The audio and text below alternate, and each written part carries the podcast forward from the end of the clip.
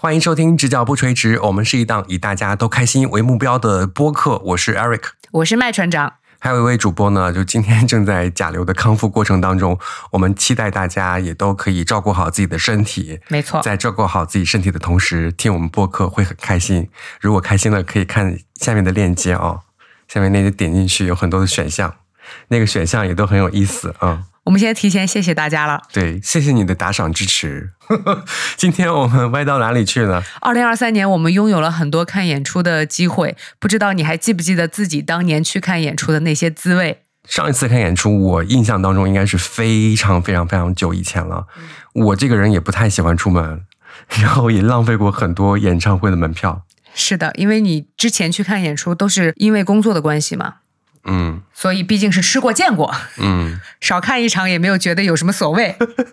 那我们就听听大家有什么有趣的事情吧。反正这一期播客里面呢，有笑有泪，主要是我的泪，在演唱会上流过很多泪。那我们开始吧。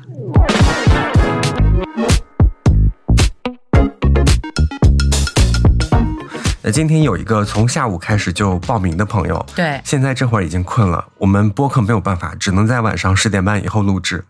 他已经困了，那我们就先采访他好了。就是我们的秦律，Hello，大家好，我是秦菜菜。那在你印象当中有没有非常深刻的一场演出让你记到现在的？印象最深、最早的一个应该是刚毕业那阵儿，周杰伦。然后当时也不知道在哪儿买票。呃，因为我有个朋友特别喜欢，就是那个王力宏，然后他跟我说，那个票特别好买，就是那种开场完，然后门口黄牛就是那种兜售二百块钱，就是我以为所有的演唱会都是那样，因为那会儿刚毕业嘛，也没钱，然后我就去跑到那个体育场那儿去那儿碰运气，然后就在外面听，哇，好热闹，然后就问了问价格，那时候黄牛说的是。呃，最便宜的应该是两百吧，是吧？然后黄牛说六百多块钱，我说怎么差别这么大？而且当时都开场半个小时左右了，我说我再等会儿，再等会儿他会不会就降价了？问问不，都快半场了，还是就是六百块钱。我说算了吧，这就是这是我印象中第一次去听所谓的演唱会，还没有听成。哦，所以之前听说的是王力宏演唱会门口的黄牛卖票会越来越便宜。对对对对对，没想到周杰伦的是越来越贵。对对对对，拉踩了是吧？从来没有了解过这个市场，你知道吗？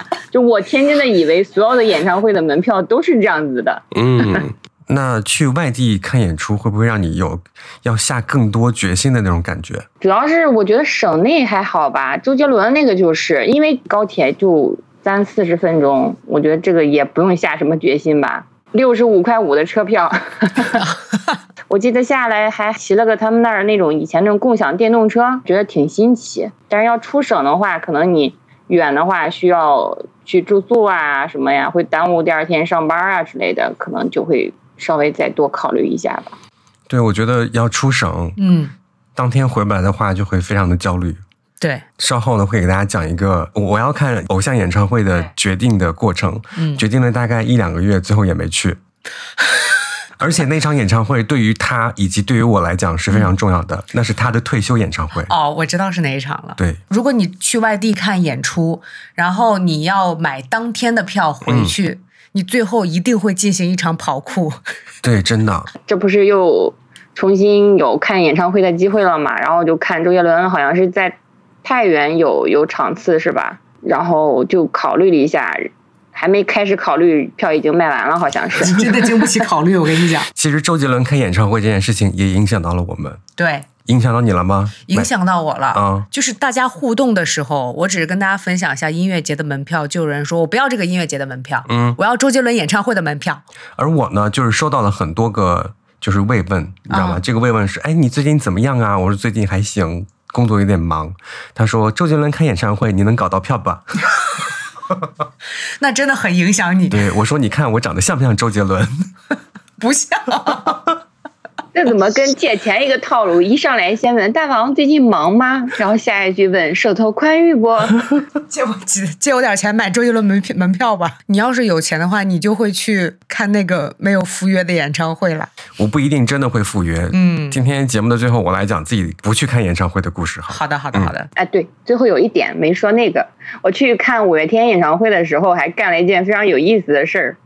我去卖那个荧光棒，先跟各位舞迷道个歉啊！我只是想感受一下摆摊的小时候的梦想，还是要支持正版啊！有有有正版的荧光棒，我买的就是那种淘宝进货，两块钱，甚至连那个 logo 啊什么呀都要自己剪了然后再贴，就成本最多两块五。记得当时应该是卖十块还是十五块钱，然后当时带着我对象，我一个十五，搞价十块。三个小妹妹跟着他撒娇，哎呀哥哥，然后他十块钱卖给人家仨呀，我气死了。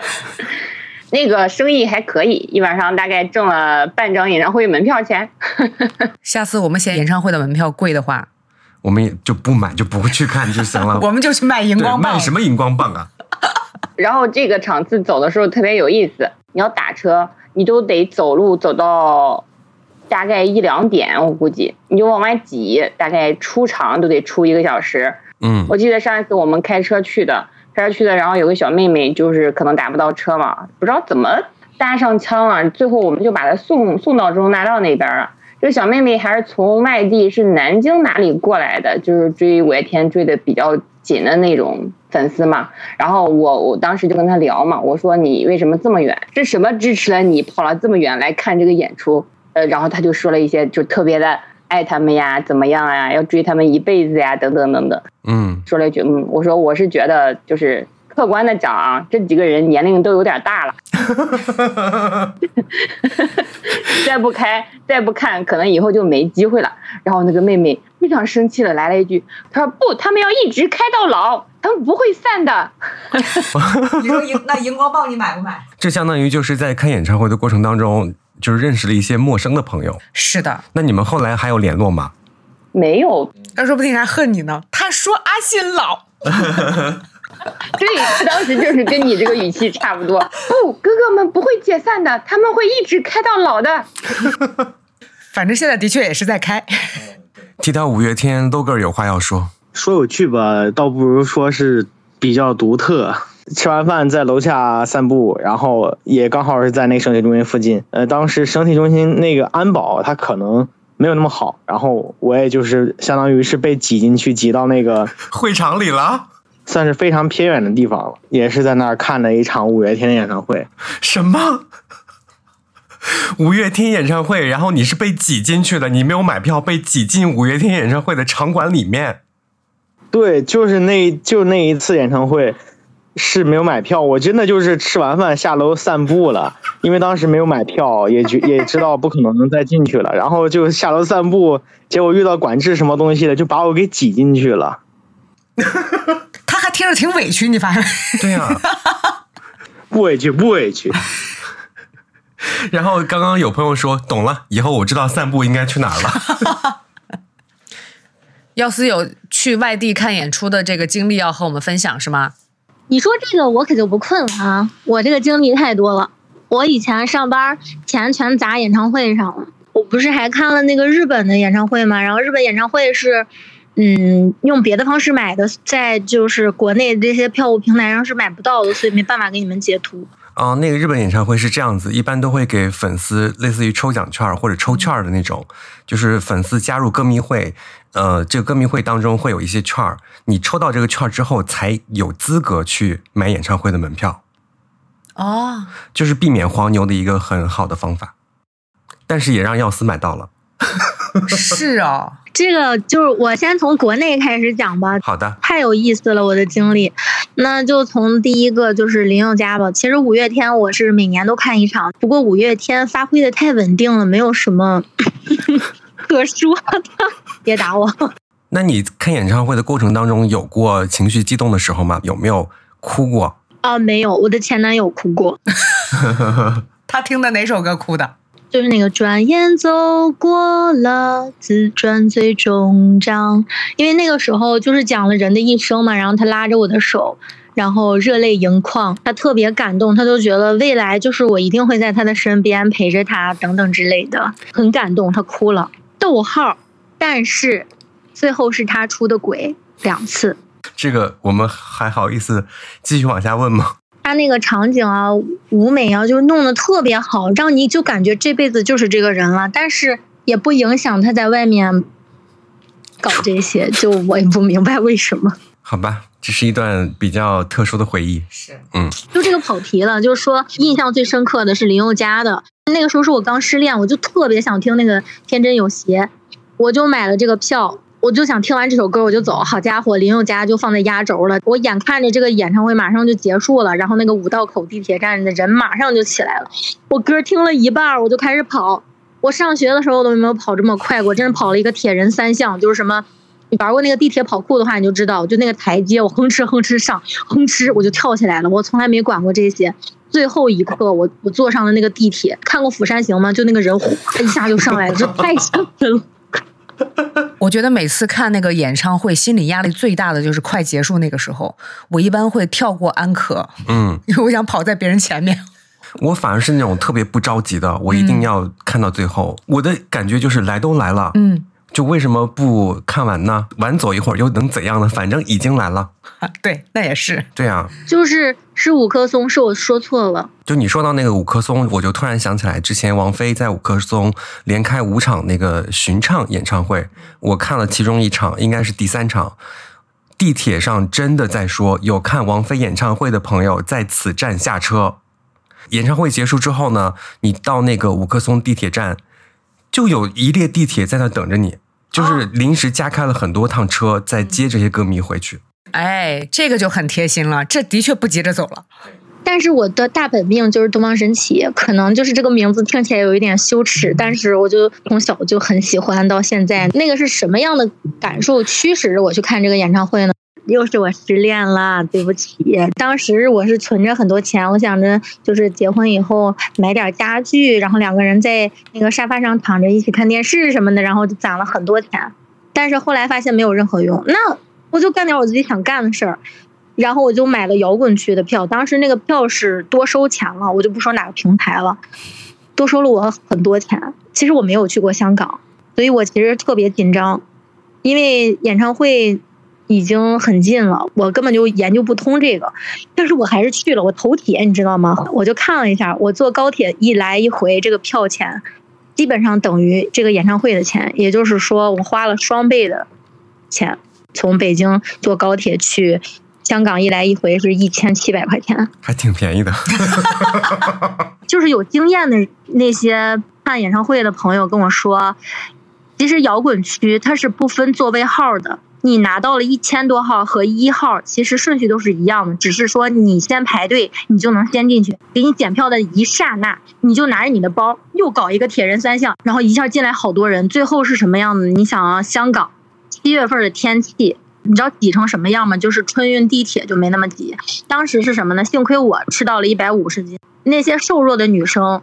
压根儿就被挤着随风倒，我屹立不动。然后前面有一排那个来看东方神起的那个日本阿姨，然后他们最猛了，他们拉着那个，他们搂着那个栏杆，基本上跟那个栏杆锁死在一起。我真叹为观止，我第一次看，我真是被那个阿姨上了一课。我就站在那儿，纯靠我的体重，这就是爱啊，朋友们。那耀思，我想问一下，你去看这个演唱会的时候，有没有刻意打扮，然后带着你应援的东西？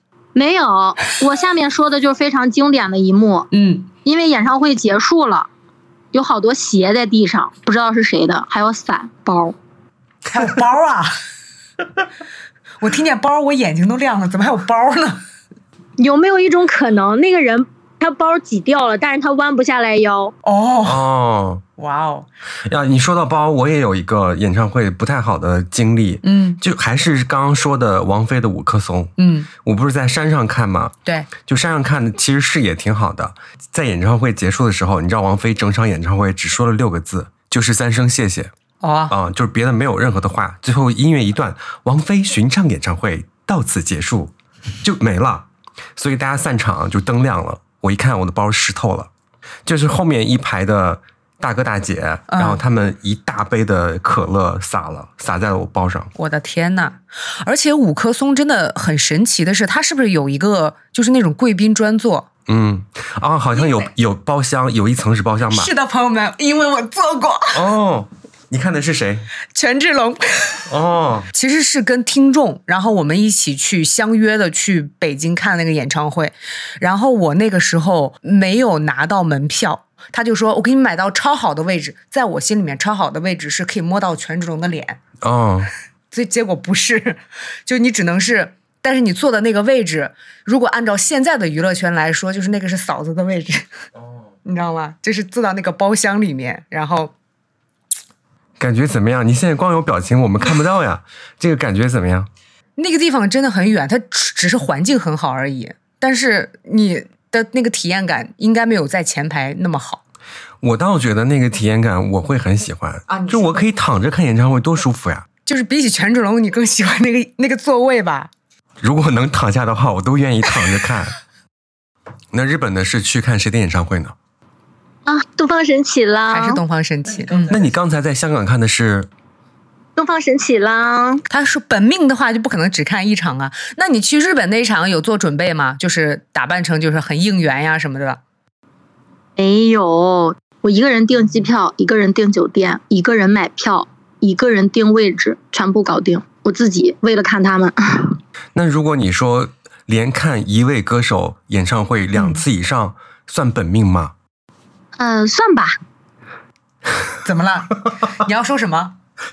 我唯一连看过两次演唱会以上的歌手是周杰伦，那不算，那就不算了，是吧？我不是，那你很幸运啊，你能买到。我不信他掏钱了，你没有为周杰伦花过一分钱吧，艾瑞克？你想一想，我真的没有为周杰伦花过一分钱。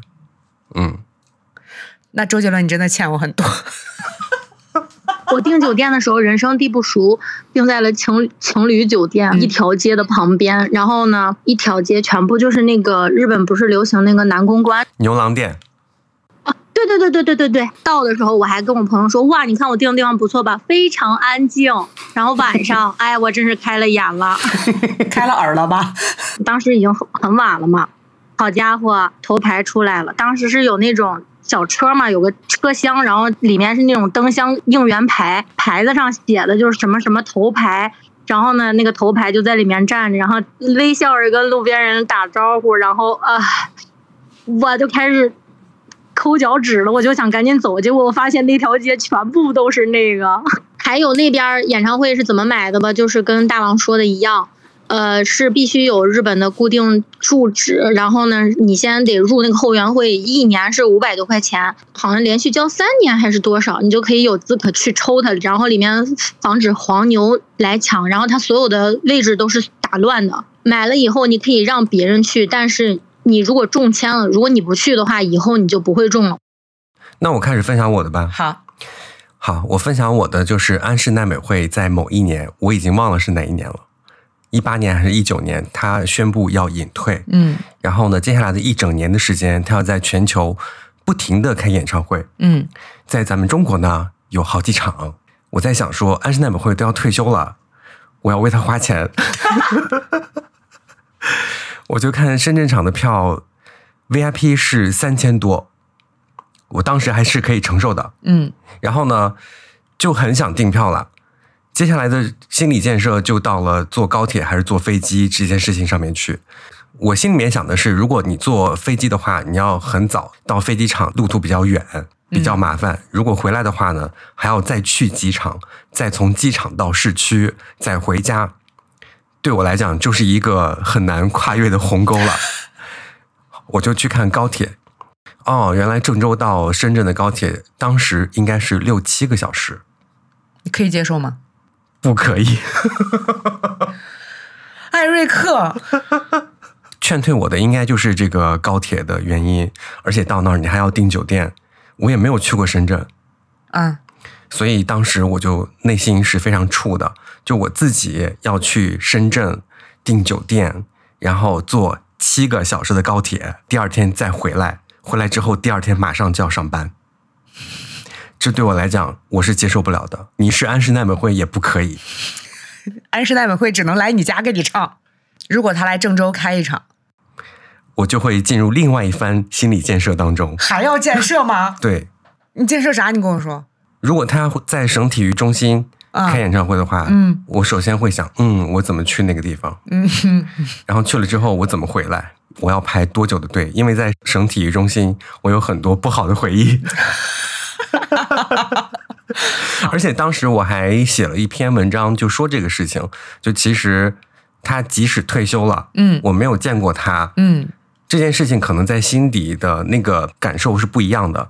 有一些歌手啊，他真的就是你见了他之后，马上就没有那个热度了，对是吧？对，或者是有些歌手他在台前参加过太多的综艺节目，或者是说他曝光过多，你越多了解他，你就越不喜欢他。嗯，对。是，对，所以我情愿把这个回忆就留在我的心底，然后他退休就退休吧，反正那些青春岁月是我经历过的，然后那十几年都是我自己在听歌的那个感觉，没有去就算了吧。嗯。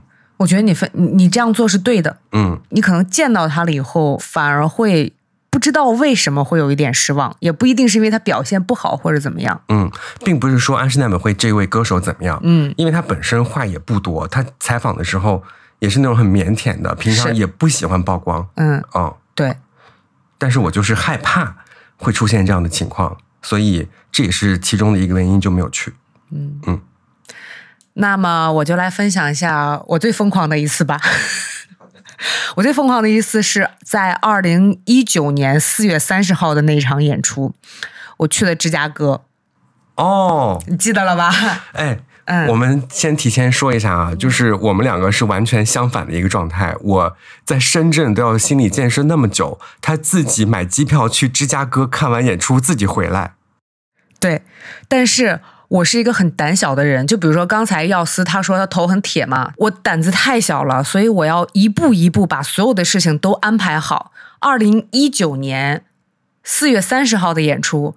我二零一八年 十月的时候就已经把那个呃演出的票买好了，嗯我看的是单口喜剧的专场，嗯那个南非的一个单口喜剧人叫做那个 Trevor Noah。我看到了以后，首先我不知道怎么买票，嗯后来我刚好是二零一八年的时候十月份有出去去了一趟美国，嗯我认识了导游，我是让导游帮我买的票，我甚至没有买过机票。嗯我找朋友帮我去看机票什么时候最便宜，那个时候真的好便宜啊！我的天，那个机票给大家报个价，从郑州到芝加哥来回多少钱？来回三千五。刚才那个说一千七的那个朋友，好像是三千五左右，真的非常的便宜。然后我要订酒店，订酒店是最可怕的，因为你不知道你到底会住几天。那个时候因为太早了，订完酒店了以后，我就开始想，你要在那个脑海里面过，你需要做什么事情？你需要先到北京，嗯去哪个机场，你不要看错。坐到那个飞机上了以后，你到芝加哥落地到哪个机场，去酒店怎么去？艾瑞克是知道的，我连在郑州都不太会坐地铁，嗯所以我只好去携程上面约的司机。幸亏啊，朋友们，那个司机到了以后是个东北人，哦，他人也非常的好，但是我中间就是已经那么详细的全部都已经策划完了以后，我突然漏掉了一个非常重要的事情。当时订那个车的时候完全没有去订，我怎么去看演出，看完演出怎么送我回来。回酒店这些我全都没有去订，我就只好祈求那个司机，你能不能借我加钱？我求求你了。然后他也说，他说我觉得你这个小姑娘胆子挺大呀。嗯，我没有想到四月三十号芝加哥开始下雪，我穿的裙子，幸亏啊，我跟你讲，我们中国同胞真的人很好，嗯，他带着他老婆的毛衣 来接我。但是我根本就说不清楚我在哪儿啊，我哪知道那是哪儿？然后他让我给他拍照片，拍到照片了以后，他就看着那个照片，然后接到我，接到我了以后，他说：“这是我媳妇儿，东北人嘛，这我媳妇儿的毛衣，你先套上吧。”其实我本来是真的是想看完演出就立刻回去的，但是我想来都来了嘛，他是有那种什么一日游、两日游那种通票的，嗯，那个通票真的非常的划算，你你拿着那个票，你可以去各个的那个摩天轮呐、然后他们的海洋馆呀，嗯然后他们的博物馆就可以一票通，然后全部随便去。那我接下来的事事情全全部都是打车，我完全没有乘坐过他们任何的交通工具。他去芝加哥，他居然没有坐芝加哥的地铁。我跟你讲为什么？我不知道去哪儿买票，我真的找了半天，我不知道去哪儿买票。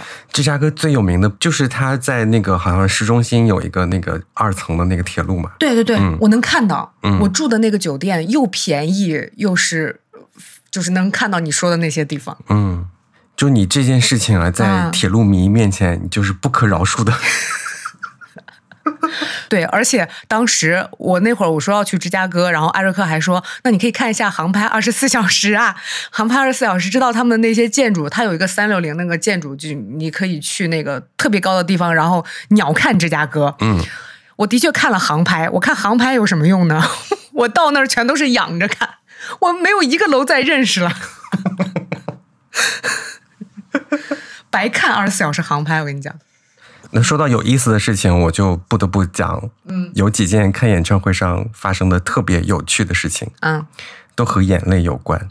请说，好，有一次呢，就是在省体中心张学友开演唱会，嗯。就那次演唱会，我不知道是安保的问题还是怎么回事，就那天开场了之后，就突然间涌入了很多没有买票的人，但是呢，那个时候我们还没有进场，嗯，因为刚刚要开场，外面已经水泄不通了，大概已经唱了三四首歌了，我们才挤进去，嗯，而且那个挤进去不是我们主动走的路挤进去的，被动，对你进去之后呢，会发现它有各种各样的栏杆在拦着。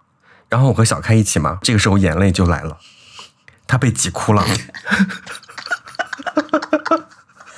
坐下来之后再看这个演唱会也是比较享受的。嗯。再要说一个小开其他的看演唱会的事情吗？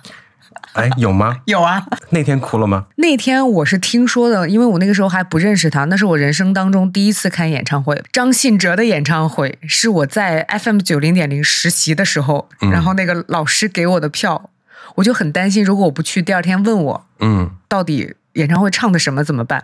我就去了，结果那天下超级大的雨。我觉得大家对张信哲的那个演唱会应该印象也都非常的深刻，就是你要趟很久的水 才可以走到那个现场。于是我就听说小开穿了个凉拖，嗯呃凉拖就飘走了。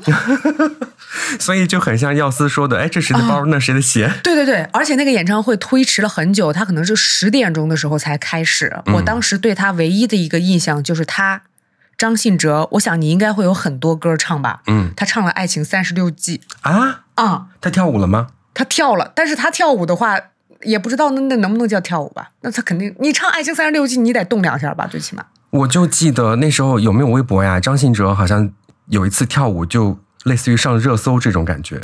张信哲跳舞了，而且那场演唱会我也是听说，印象很深刻的是什么呢？一开始还是下雨的，但是在他唱到那首《白月光》的时候，嗯，天晴了，这时候月亮也出来了，刚好有一轮明月在天上挂着，大家就听着白月光，然后看着那个月光，再看看自己丢了的一只鞋，开始暗自神伤。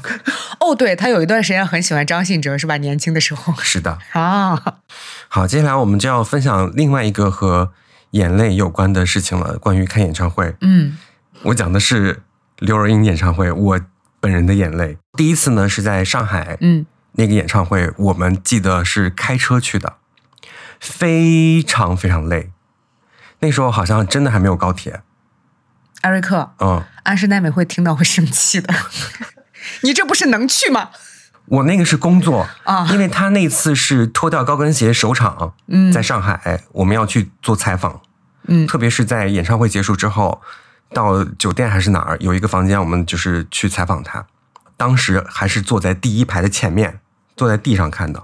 当时因为是工作在身，所以没有什么就特殊的，就是情感上面的感觉。啊，对，然后第二次呢，他巡演一圈之后拉到了郑州，我就去看这个演唱会。那天也是有工作在身，也是要报道这个演唱会嘛，啊，也是没有票，是这个工作证。我和小开我们两个就在山上，就是拍一拍，或者是呃收音，听听大家的那个就欢呼啊，或者他大家怎么看这个演唱会的，也是在这个工作的那种场合嘛。但是已经放松了，到最后唱的，因为奶茶他在现场特别的幽默，还说河南话，就是说什么我唱的中不中，就特别搞笑。但是接下来呢，就要唱后来这首歌了。我一开始的时候，我不认为我是奶茶的那种粉丝但是他在唱后来的时候，那些歌词打在后面大屏幕上，什么栀子花白花瓣，然后落在他蓝色的百褶裙上，后来又怎样怎样，我就突然爆哭，我不知道为什么。我对那首歌一开始是没有任何感觉的，我本来还想问你哪句歌词让你哭的，我不知道。后来我做了一个总结，就是类似于这种，呃，年华呀，时光非常的快的流过去啊，这种感觉我就会打动我。嗯，我之前的时候听你这个故事，我一直认为，我一直认为你是在那个时候学会了如何去爱 才哭的，是吗？就是那个时候突然意识到自己之前不懂爱吗？然后 我现在也不懂啊。那我只谁知道你那会儿哭啥？我没有想到是栀子花白花瓣这个地方会让你歌词记得这么清楚，你知道吗？就后来我仔细的回想了一下，那么多年过去了，我在想，我当时是不是听到了少年的自己？然后这么多年过去了，后来我就变成现在这样子，我在现场要采访，然后要干嘛？要工作。而且我当时记得，就是你那个时候不是是需要去收音，然后去做节目是吗？对。然后他收的全是自己的哭声，根本没有办法剪成节目。那条后来就没有用啊。对啊，那怎么用？可以用在《直角不垂直》这个播客里面。如果现在就是你再听到自己的那个声音的话，嗯，你会跟着哭吗？会。我想看。我想看。就是 现在看不了，然后后期制作的时候呢，会把这段录音放到节目里面，好不好？好。嗯，就是唱成了绵羊音。后来就那种。三二一。后来我总算学会了如何去爱，可惜你早已远去，消失在人海。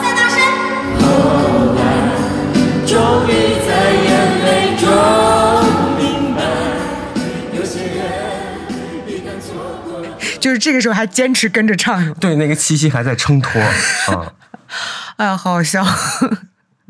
为什么要笑别人哭啊？对，但是真的不知道为什么会突然间感动就哭了。我现在又突然想到另外一个演唱会让我哭的场景。我其实是一个非常敏感的人。是的，那次演唱会是王力宏的演唱会。我为什么会在王力宏演唱会上落泪呢？对呀，并不是因为王力宏，因为我也不是是王力宏的粉丝。对，我们有时候看演唱会就是为了工作去报道，嗯，然后去做节目。我那天没想到的是。王力宏演唱会的嘉宾是戴爱玲，你是因为看到她哭的吗？对，因为我很喜欢戴爱玲，嗯，她那个时候也不是很红啊，现在好像也没有很红。对不起，戴爱玲，但是你的歌真的很好听，嗯，那首歌叫做《对的人》，他是唱这首歌了是吗？你听歌词，哎呀耐心等待，哎要耐心等待，仔细寻找，感觉很重要。就他每句话好像都在对我说。好像也是跟年华有关，是吗？对，又哭了出来。对，因为当时我真的没有想到他的嘉宾是戴爱玲。嗯，就是我认识戴，就是我知道戴爱玲这位歌手是在很早以前，因为我的那个 M P 三里头有很多他的歌啊啊。那是你第一次看到他？对，哦，他算是一个巨大的惊喜。本来是去工作的，没想到看到了一个自己喜欢的歌手。你是看到他哭出来的？对着我唱，哎呀，耐心等待，仔细寻找，感觉很重要呀。啊，我知道，我知道，你现在终于面对面告诉我了。哎呦，你看你们哭都跟演唱会关系不大，刘仁那个也还好了。嗯，还有人被挤哭，真的是。对，其实我我自己哭都和歌手是没有太多关系的。嗯嗯，都是他们唱到了我的一些回忆吧，可能是。所以音乐的这个魔力是很大的。对，所以我觉得这就是我们看演出的意义。你可能自己在家听那个录音室的版本的话，也没有任何的感觉。起码能记住歌词，爱要耐心等待，仔细寻找，感觉很重要啊，朋友们。是的，一定要记住这件事。其实，在我们的那个微博上面，嗯，然后也是有朋友。给我们留言的，对吧？因为我们也有问大家，如果你去外地看演出的话，你都是要注意什么？在微博上面，他叫做武力胡椒椒，他说，去外地看演出，尤其是音乐节，最重要的是从酒店出发前一定要提前上厕所。看演出的过程中少喝水，少上厕所，因为所有的音乐节厕所都非常少，尤其是女厕所。哦，因为之前我们好像互动的这个话题，有一个朋友他说，在看那种音乐节的时候，有 A、B 舞台嘛，有主舞台、副舞台，他喜欢的歌手分别在这两个舞台有表演，他就从主舞台看完之后呢，就奔向副舞台。摔了一跤，然后摔跤的时候还被别人看到了，然后他爬起来就想说啊，我要赶快跑到副舞台。还好这个摔跤的这个时间只有零点几秒，别人可能看不到。然后他抓紧时间跑的时候又摔了一跤。为什么要想这些？对，别人可能会觉得说，哦，这个人找厕所找疯了吗？这个人怎么一直在摔跤了？嗯，我们也有问哈，说有没有在看演出的时候交到志同道合的朋友？然后他就有说，他说他有一次去听一个作家的讲座，结束之后有那个自由提问的环节，他就勇敢的站起来问了两个问题，后来也记录在自己的那个微博上面了。当时现场有一个女孩就觉得他问题提得很好，在微博上找到了他，加了微信，现在是会经常分享书籍的好朋友。我觉得这点非常好，起码他们是有共同爱好的，就是在同一个活动上面，因为一些问题或者是因为一些谈话呀、讲话，就突然间有了共鸣的感觉，就是在你意想不到的地方发现了和你那么志同道合的人。对，而且你知道，在这个时候发现的这个朋友，他并不在你的那个生活圈里面，你感觉你又打开了一个新的故事线，逃离自己现在的生活，然后突然跟他接触，对，还有一个朋友啊，嗯就是贝贝，他说了，当然一定会和志同道合的好朋友一起。嗯演唱会最让人感动的就是全场大合唱，尤其是和朋友们一起。我和贝贝一起看过周杰伦演唱会，我们是在山上。你记不记得那天咱们在山上都做了些什么样对不起周杰伦的事情？我来说吧，好吧。当时我们的票就是在山上，我们在聊天儿，我们好几个人最后排了嘛，那个座位已经很空了，半躺着聊天。你觉得自己很坏是不是？对，我的人生追求就是躺着看演唱会。觉得自己坏透了，你感觉自己在上晚自习嘛，然后大家都在学习，只有你在玩疯狂运输。狂热运输、哦狂热今天录制的时间三月九号，《狂热运输二》推出了 DLC，你要再扩展讲一讲吗？呃，不讲了，还没玩呢，已经买了四十二块钱，真的很便宜。朋友们，《狂热运输二》我第一集提到过的解压的好的游戏，那个游戏如果你很喜欢铁路的话，一定要买。我当时打折买的六十三块钱，六十三玩了五百个小时，现在出了一个 DLC 才四十二。没想到啊，没想到买完第二天就打折降价了，退款了。我觉得狂热运输都没有想到，自己会让一个人玩五百个小时吧。我们来说一说其他朋友的留言。莫他说应该会一个人出去，他不喜欢跟熟人一块儿出去，因为他只爱陌生人。因为一个人去呢，可以随时跟看得顺眼的人搭讪啊、啊，对，比如说，哎，你也喜欢他呀，我也很喜欢，我一个人，我能加入你们吗？你好可爱，你长得很好看啊，你好帅呀、我们一起吧。哦，哦，我觉得这是对于我来说是世间最难的事情。嗯，就是别人如果这么加入我们，嗯，你愿意吗？你不愿意，你会怎么说？你只好让他加入你是吧？原来我们节目也有不能播的呀，我说不出口。因为你肯定不可能去加入别人，对吧？所以你只 那你小看我了，我告诉你，就是前一段时间，特别在去年的时候，二零二二年的时候，我经常和买菜的大妈以及看门的大爷一块儿聊天，一块儿骂人。但你不会跟他们一起去看演唱会吧？你会说哇，大妈，你这个菜真的是不错，我能加入你们吗？你加入不了人家，聊聊天还是可以的。你看，好多人就开始说，都在瑟瑟发抖。真的想一想，我就会有一点浑身开始不自在。嗯，就是和陌生人讲话这件事情对，真的很难。就是即使我们在网上已经聊过天了，如果没有见过面，我依然有时候讲话会觉得有点难度。就比方说，认识了一些没有见过面但是很聊得来的朋友，嗯如果你可能三五天已经没有发过微信了，嗯，然后你就会觉得啊，我发微信会不会打扰到对方？对，我会有这个顾虑。是我也是。对，如果别人他不给我回微信的话，我就会有这个顾虑，是不是不需要我这个网友了？真的很难再加入进去。但是有的时候，这个关系好像，尤其是现在，你好像也就只能拿微信来维系。嗯，真的三五天不联系的话，那就是立刻又重新从陌生人开始。所以我希望大家一定要记得养成一个回微信的习惯。logo 说和我一样是那种比较敏感的性格。接下来还有没有朋友分享自己去外地看演出的事情？米娅，请说。我跟你们说，我看过王菲演唱会，它非常的玄妙。五棵松开演唱会的时候，我正好在那儿上学，因为票当时炒得非常的贵，然后就觉得怎么溢价这么高，然后那时候就是个学生，然后就觉得我买不起，我，嗯，那就算了。但是呢，我和我一个同学，我们两个就决定。去门口碰碰运气，可是进出场的时候，什么就是那种呃车进去的时候和车出来的时候，会不会有机会看到他？你懂吗？我我我知道这种痴心妄想，但是 你，现在想想就是非常的天真，但是当时就觉得哦，说不定真的会看到，然后就去了。嗯，然后去了之后，我们就在门口碰到了一个黄牛。然后我们大概六个人，就他手里的呃大概还有十张票左右，然后我们就一直跟他说，就说马上就要开始了，你这个票不能再加价，你就原价卖给我们吧。然后他就一直就很纠结，那个黄牛就是想挣钱，然后我们就是不想让他挣钱，然后就一直在疯狂拉扯，直到开始大概五分钟的样子，都已经开场喽。然后他把票大概最后是六百块钱左右卖给了我们六张，然后我们六个就疯狂的吹进冲进去，然后安检就是，就是你你知道吗？这辈子也没跑过那么快，然后就进去。说不定咱们看的是同一场呢。我知道一个点可以考验看王菲演唱会看的是不是同一场。嗯，你看的王菲的那一场巡唱，她说了几个字儿？两个字儿，谢谢。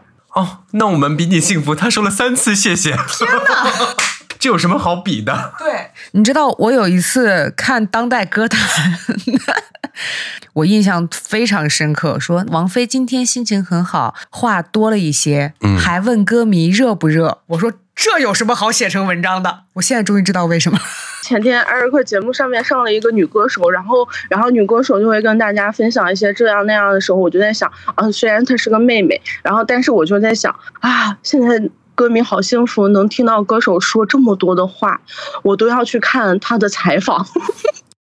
王菲有时候她私下的一些表现真的很有趣。对，有一些歌迷会把这些东西都剪辑好。有一个很经典的桥段是这样的，嗯、就是她好像在一个活动入场的时候，旁边有一个拍摄的男生就说：“王菲好美啊、王菲我爱你，王菲好美。”然后王菲经过的时候悠悠说了一句：“美什么呀？都都都多大了？”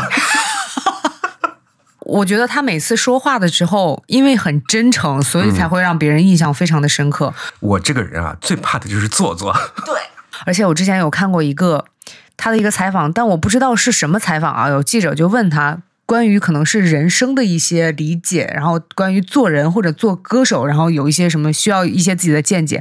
我记得记得他说了一句，他说：“先别说这个了，我妈还没当好呢，我先想想怎么当妈吧。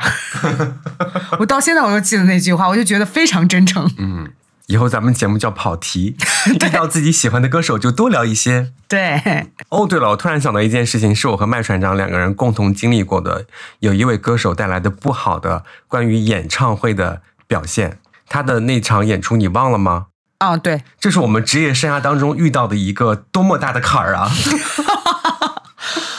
我觉得已经没招了，就是咱们两个在台上已经没有招了，就不知道接下来还能再怎么样。对，朋友们，就经常啊会有一些拼盘类的演唱会。有一次呢，我和麦船长两个人就是这场演唱会的主持人。这场演出呢，首先是晚上八点才开始，对，然后我们被要求早上八点到现场彩排。我发现我有的时候对不好的回忆会容易忘掉，嗯我忘掉了这个，我光记得生后面的气了。你光记得更不好的回忆，因为整场的回忆我的感受都不好。就是晚上八点的演出，要早上八点到场彩排。我当时还在跟他们说，大概意思是我要在这边坚持十二个小时吗？十二个小时以后，我都没有任何的力气讲话了。这是第一点啊，这个演出。然后第二点呢，在现场的时候，他舞台上是没有反听的。对，我们两个人也没有耳机，所以麦船长说什么话，我在台上是根本听不见的。对我记得很清楚的，还为歌手考虑，然后问那个工作人员说，那歌手他只有一个话筒，他要唱歌的，嗯你没有反听怎么办？然后他们特别得意的说。他不用反听，他的这个现场的能力非常的好，他只要拿过话筒，然后立刻就可以掌控全场，这是不对的，因为歌手戴的有反听耳机。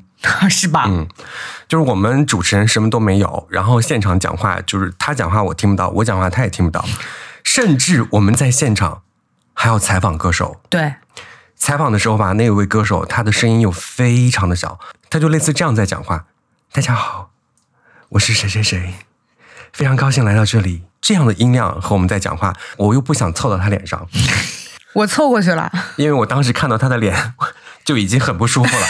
为什么呢，朋友们？因为这位歌手在开演唱会的途中嗯，迟到半个小时以上。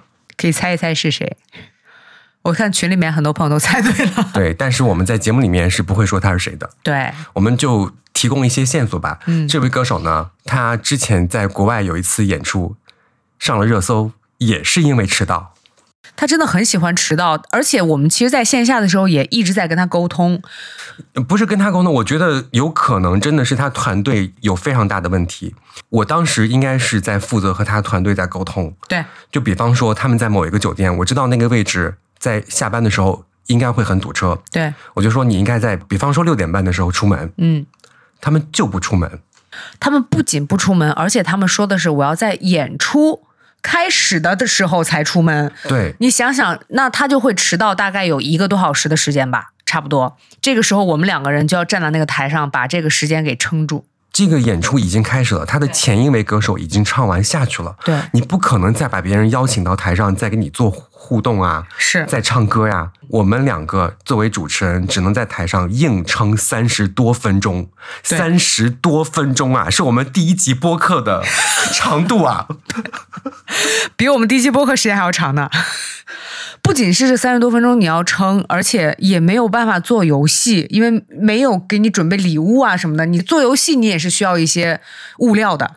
对，现场的礼品还好，到最后有了，嗯，但是我们在台上听不见彼此讲话，就是大家想象一下，你在台上你只有自己的声音，嗯。你说了什么只有自己知道，谁中奖了，然后谁抽奖了，我的搭档说了什么我都不知道，对，我要在上面站半个多小时。是。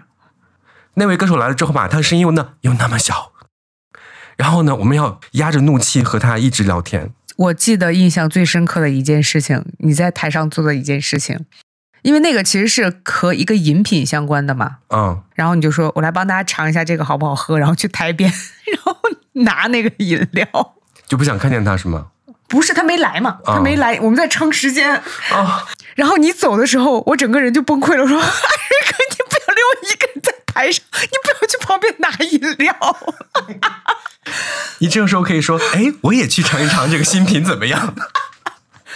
啊，我跟你讲，我真的特别害怕，就是只有两个人在台上的时候，然后有一个突然跑到 旁边，我整个人只能愣在那里，你知道吗？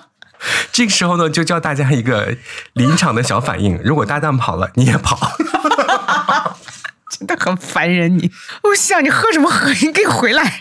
你想想看，咱们一直不喝水说半小时，我的嗓子已经受不了了。而且刚刚我不是说嘛，就是咱们在台上尴尬的时间已经超过了第一期播客的时间了。对，而且第一期播客里面有很多听众朋友的讲话，是嗯，你再想一想，他来了以后，你还要用一个新的精神面貌啊！你来了，然后、嗯哦，欢迎欢迎哇，对有请，嗯、嗯，对，还要夸他。对，夸什么夸夸？咱们是要说这个歌手，还是要说他的团队？我觉得他的团队真的问题极大，要不然不会有后来的在国外开演唱会迟到的这件事情。我觉得歌手也不能逃脱责任，因为如果他说我早一点出发，我不相信他的团队会说不要早点出发，他们八点开始，你就八点出发。那万一他不知道真正几点开始呢？对吧？因为我之前听过那个其他的一些音乐人的电台嘛，嗯然后好妹妹他们说老说，因为我们之前也老说肯定是助手有问题，嗯，后来他们说如果歌手没有受益，助手不会这么嚣张。就是我们接触的歌手也多了嘛，就港台地区的歌手和内地的歌手和他助理之间的关系是不太一样的。对一般港台地区的歌手他一定是一个特别完美的形象，特别是老好人，就他什么要求都会答应。嗯你让他做什么，他都会面带微笑的答应。只不过这个时候呢，助理会冲出来说不可以，对，嗯啊，你不能说这么多话，然后这从第几行第几行删掉，就之类的，这是完全都是那个助理做的事情。采访了这么多的歌手和艺人，就是第一名是谁？非常好。嗯，这个可以留到下一次当另外一个话题。从那个那个都剪掉，从那个明星的全都剪掉，剪成第二期不。行，骂明星的那个必须留下来，那个就是演唱会。大不了下次我们录这期再骂一遍嘛，有什么了不起的？就是反复拿出来鞭尸，那又怎样？反正大家也都能猜出来是谁。他是不是还参加了？我们就提供一个线索，嗯唯一一个线索就是那位歌手他在国外的有一次演唱会也迟到上热搜了。哎，嗯去查一查吧。以后会专门出一期和明星的故事。对，嗯 这哎呦，这样子说感觉跟明星很近的。我和李荣浩那些不得不说的故事。对，叮当在我们办公室点点点。啊 我和五月天，真的，什么呀你？贝贝说这期怎么着也得待于二十九分钟，那不好说。那不好说，看谁剪了。上一次也录了两个小时吧，我录我剪到了二十九分钟。对对对，我们要谢谢剪映，让我们变得更加聪明。你是拿剪映剪的吗？是我剪辑完之后，然后嗯剪映它现在有 AI 剪辑功能，嗯，它可以把那个呃这个，然后就是都剪掉。哦，是吗？嗯你早说呀！你早说，我今天就放心这个那个啊啊呜了。那也很大的工作量啊。